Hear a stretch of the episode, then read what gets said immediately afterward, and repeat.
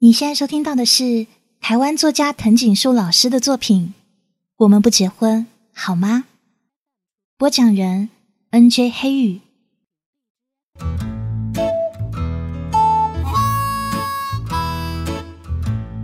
是不是他打来的？是不是他？淑清，你接好不好？啊，我接。干嘛你不敢接啊？我摇头表示不敢，也不知道为什么。喂，你找谁啊？淑清接起电话。哦，新会哦，你等一下哦。淑清看了我一眼，把电话递给我。我拿过电话，急忙握紧通话口，然后问淑清说：“谁啊？”接就知道啦。我心跳着，速度明显快了。为什么会这样？我希望是他打的没错，但现在明明已经打过来了，为什么我还会紧张呢？难道我没有像我想象中的那样？难道我对他的思念比想象中的还要多很多？还是我还不习惯以我是他女朋友的身份接他的电话呢？手居然有点发抖啊！喂，新会哦，我阿明啦。明天中午社团要开会，我想啊，阿明，那讨厌的珍珠男，该死，真该死！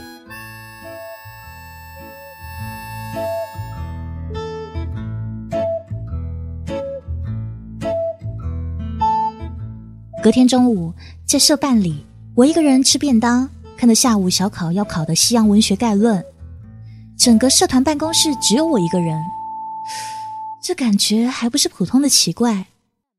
阿明不是说今天中午社团要开会吗？怎么就我一个人来呢？过没多久，心仪学姐来了，她是音乐系的学姐，听说她的钢琴功力非常了得，而且啊，她人长得非常漂亮。披肩的秀发，加上清秀的鹅蛋脸，深邃的轮廓，还有摄人的双眼，再再掩饰不住她引人多看一眼的气质。但是学姐有一个很奇怪的外号，跟她的气质一点都不搭配。她的外号是跟她同年的学长取的，叫六指琴魔。听学长说，这是一种恭维，表示他的情谊绝对不在话下。其实我对心仪学姐一直有一种奇怪的感觉，但与其说我对她有奇怪的感觉，不如说我对学长们的眼睛感到莫名其妙的莫名其妙。学姐这么漂亮，又有每个男孩都喜欢的温柔气质，怎么没有一个学长喜欢她呢？我曾经问过珍珠男，他说：“哦，呃，不是没有人喜欢她，是没有人敢追她。”为什么啊？珍珠男给我的答案只是一个冷颤。我盖上便当盒，问学姐说：“哎，学姐，不是说今天要开会吗？”开会没有啊？今天没有要开会啊？学姐带着奇怪的眼神回答我：“哎，可是昨天晚上珍珠男啊，不，阿明学长他打电话跟我说，今天要啊。”你在这等一下，我去问一下。学姐说完就走出社办，留下我一个人在办公室里生产问号。没多久，文贤学长也到了社办，他是珍珠男的同学，跟珍珠男是同一伙的。为什么我说他们是同一伙的？我见到他的次数并不多，但每回看到他，他总带一杯珍珠奶茶。哼，所以这证实了“物以类聚”这句话。呃，学长，珍珠奶茶好喝吗？我看到他手上那杯珍珠奶茶，问：“好喝啊，要不要，学妹？”他吸了一口珍珠奶茶，呃，不，不了。学长，请问你有没有看到心仪学姐啊？啊，没有啊，怎么了？哦，没有，学长。今天有要开会吗？啊，开会？呃，我去问一下，你等等啊。学长说完，走出办公室，又留下我一个人在社团办公室里，莫名其妙的。没多久，季芬学姐也进了社团办公室。她是心仪学姐的同学，听说钢琴也是一等一的高手，所以她跟心仪学姐也是一伙的。学姐，请问一下，你刚刚有没有看到心仪学姐还是文贤学长啊？没有啊，怎么了？呃，请问一下，今天有要开会吗？啊，今天？哎，不是明天吗？呃，我去问一下，你等等我。学姐说完，走出社办，又留下我一个人在社团办公室里。什么啊？我开始有一种被骗的感觉，而且我确定我是被骗了。但是被骗了什么？我不知道，我只是傻傻的坐在社办里，等着心仪学姐。文贤学长还有季芬学姐三个人中，其中一个告诉我今天中午到底要不要开会。我开始怀疑，我加入的到底是一个社团，还是一个犯罪组织。过没多久，康宁学姐也进了社办。她姓康，单名一个宁，但是因为她的身高不高，加上她并不是，呃，并不是很瘦。所以她被学长们取了个外号叫小叮当。这回我学乖了，我不再问他今天要不要开会，我直接问他：“学姐要去哪开会啊？”因为我已经开始害怕他再次丢下“你等我”这句话，然后再一次消失在门口一去不回。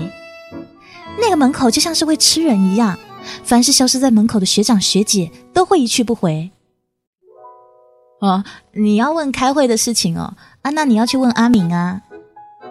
康宁学姐很认真的回答我，就是阿明学长打电话跟我说要开会的。我语气有点气愤。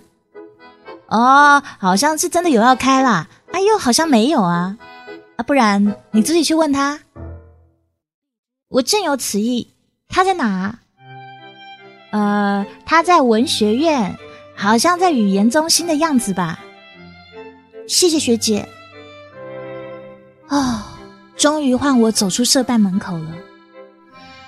我向文学院的方向快步行走，边走一边咒骂那个讨厌的珍珠男。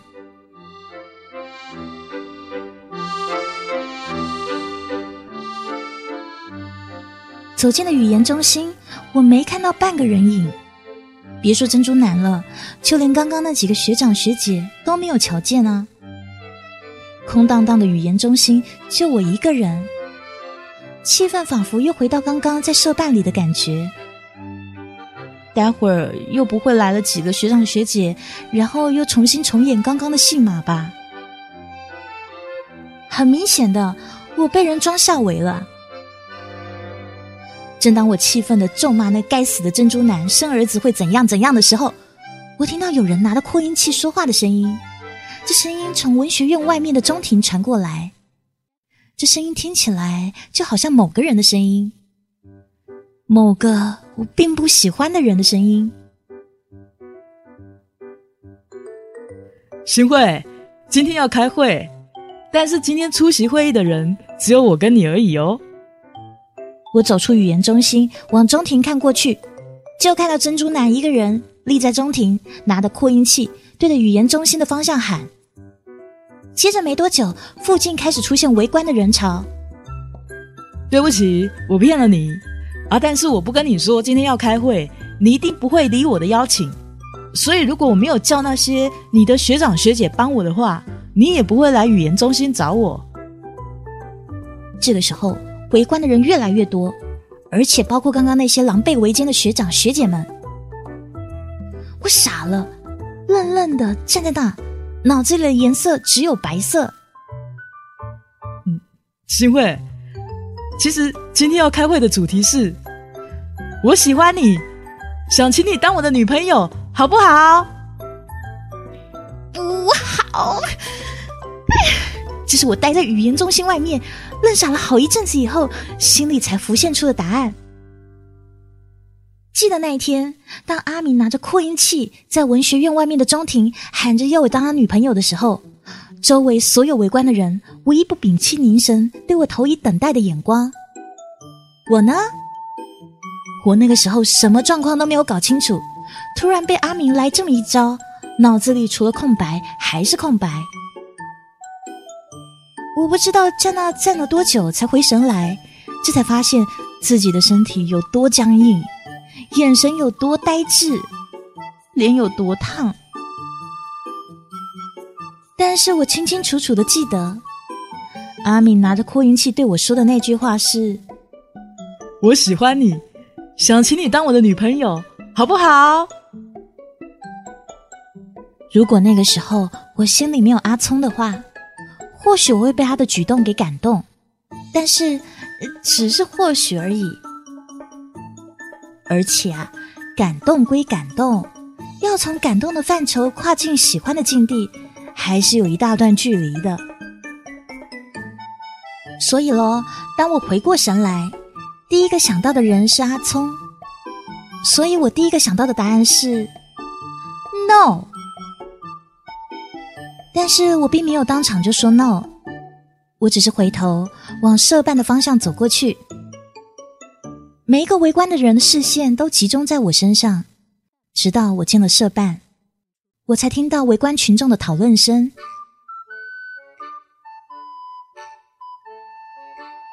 我拿着我西洋文学概论的课本，鼓起勇气再走出社办。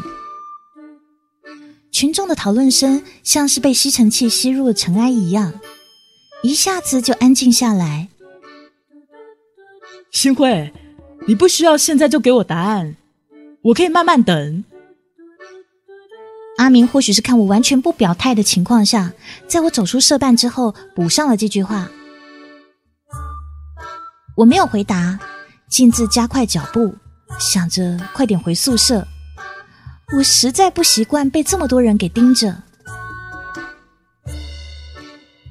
新慧，我知道你想回宿舍，但是我先告诉你，在你进宿舍之前，到宿舍服务台要领一些东西。我停下脚步，因为他这句话，要我去服务台领东西，领啥啊？他到底做了什么？但是呢，我怕你搬不上去，所以我去帮你搬，好吗？周围的气氛又回到刚刚的屏气凝神。对我来说，这几秒钟的时间像是隔了几个昼夜，冗长的沉默以后，我选择了回头。我之所以选择回头，不代表我已经选择直接面对他的表白。而是我必须先解决掉目前灵异现象。通常这种情况只会出现在电视或电影中，所以这种情况对于我这真实存在于现实生活中的人来说，就是灵异现象。我下午还得要考试哎，所以我至少得为了考试的心情解决目前的。但是我发现我的回头是错误的。当我回头看着阿明时，围观的群众开始不安分。或许他们是会错意了，不，我应该说他们是完全会错意了。他们开始欢呼、咆哮、起哄、拍手叫好。我不知道该怎么办呢？我再转头走掉也不是，不转头走掉也不是，那个脸上红热的感觉蔓延到整个身体，僵直的双脚。早在那些欢呼声此起彼落的时候，不听使唤。这时的我完全没了戒备，就算有，也是极为薄弱的。我突然忘记自己回头到底要干嘛，被他们这么一阵乱叫给冲乱。语言中心外面的中庭又回到我僵硬，他高兴的情况。一阵喧闹之后，阿明放下了扩音器。慢慢走到我面前，我真的很喜欢你，真的很喜欢。他就站在离我一臂之长的距离，轻声的说着：“其实每天晚上只要一想到你，就想打电话给你。但是每一次拿起话筒，我就马上失去拨号的勇气。我不知道为什么，但我很清楚自己在想什么。我想，除了无法自拔以外，我已经找不到形容词来形容我有多喜欢你了。”心扑通扑通的跳，我没有办法分辨这到底是哪一种心跳，是感动的、不知所措的，还是害怕的？我除了想在地上挖个洞躲起来以外，实在想不出到底有什么方法，该用什么表情面对这一个一点都不喜欢的人给自己的真情告白。套一句俗话说。我死会了，我的心是在阿聪身上的，是在离我远远两百公里以外的那个人的身上，不是这个天天可以见到面、离我仅仅一臂之遥的人的身上。所以，我得跟他说清楚，而且必须很清楚才行。阿明说：“如果可以的话，今天晚上。”我想约你一起吃个饭，好吗？他说吃饭，这或许是个好机会，跟他说清楚的好机会。几点？我问，而且我问完以后有点后悔，因为那一群人又是一阵欢呼、咆哮、起哄、拍手叫好。七点。我在你的宿舍门口等你。阿明说着，笑得好开心。好，我说完以后转身就走，带着不知如何是好的心情，离开了文学院中庭。那群围观的群众，在我转身离开之后，不到两秒的时间，他们居然开始向阿明祝贺。吵杂声中，我隐约听得到文贤学长的声音对阿明说：“好样的，你终于出运啦！”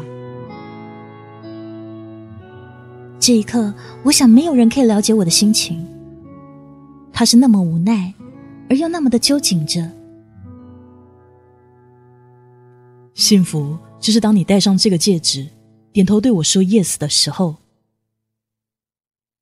这个时候，我想起阿聪对我说过的这句话。我才知道我到底有多想他，阿聪，你一定知道我不想去的，对不对？带着思念的心情，这句话不自觉的脱口而出。然而，我想，大概只有迎面而来的风可以听到吧。好想他。真的好想他，我不敢回宿舍，因为阿明说他在服务台那儿放了些东西要给我，还叮嘱说我如果搬不上楼，他要帮我搬。我心想，有什么东西是一个女孩搬不动的？九千九百九十九朵玫瑰，九百九十九封信，九十九本写满情话的日记。还是酒杯，他常请我喝的珍珠奶茶。说实话，我连想都不敢想。抱着课本一路往图书馆去，只希望在考试前可以让我专心一致的念完。但是事总是与愿违，坐在图书馆里，一个字都念不下去，拖着腮帮子。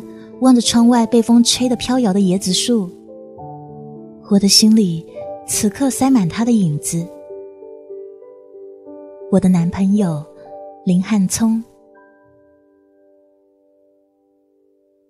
于是我决定打电话给他，至少在晚上七点赴阿明的约之前，我要告诉他这件事。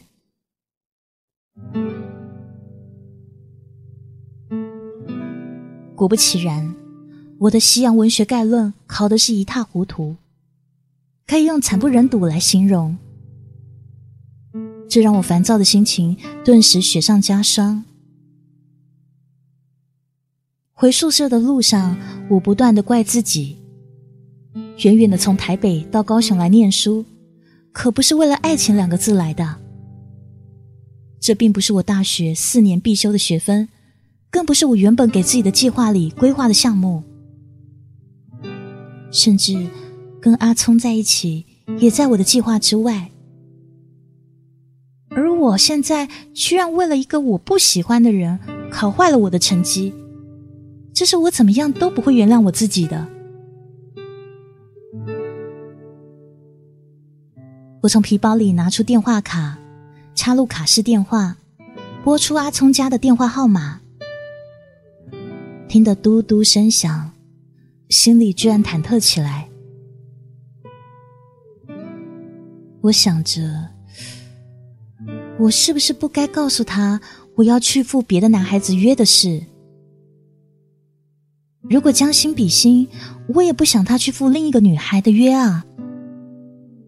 即便我有多相信他，因为我知道，在爱情的路上，这样的事件像是会戳破脚底皮肉的锈钉。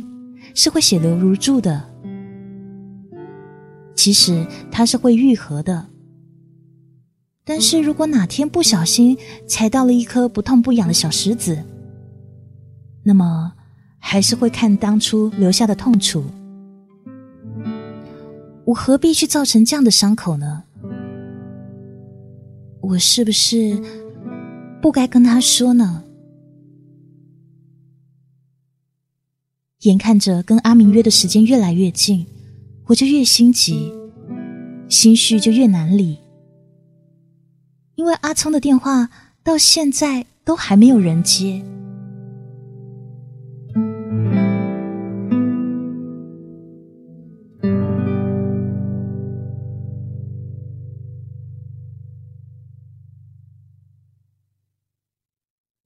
怎么办？要拒绝别人求爱这种事，要去赴别人的约，虽说是问心无愧，但是总觉得讲了以后，会不会反而留下自己跟对象之间的一个疙瘩在？所以是该讲还是不该讲？讲了可能留疙瘩、留想法；不讲，要是被发现，是不是更会被误以为是背叛呢？如果是你，你会怎么选择呢？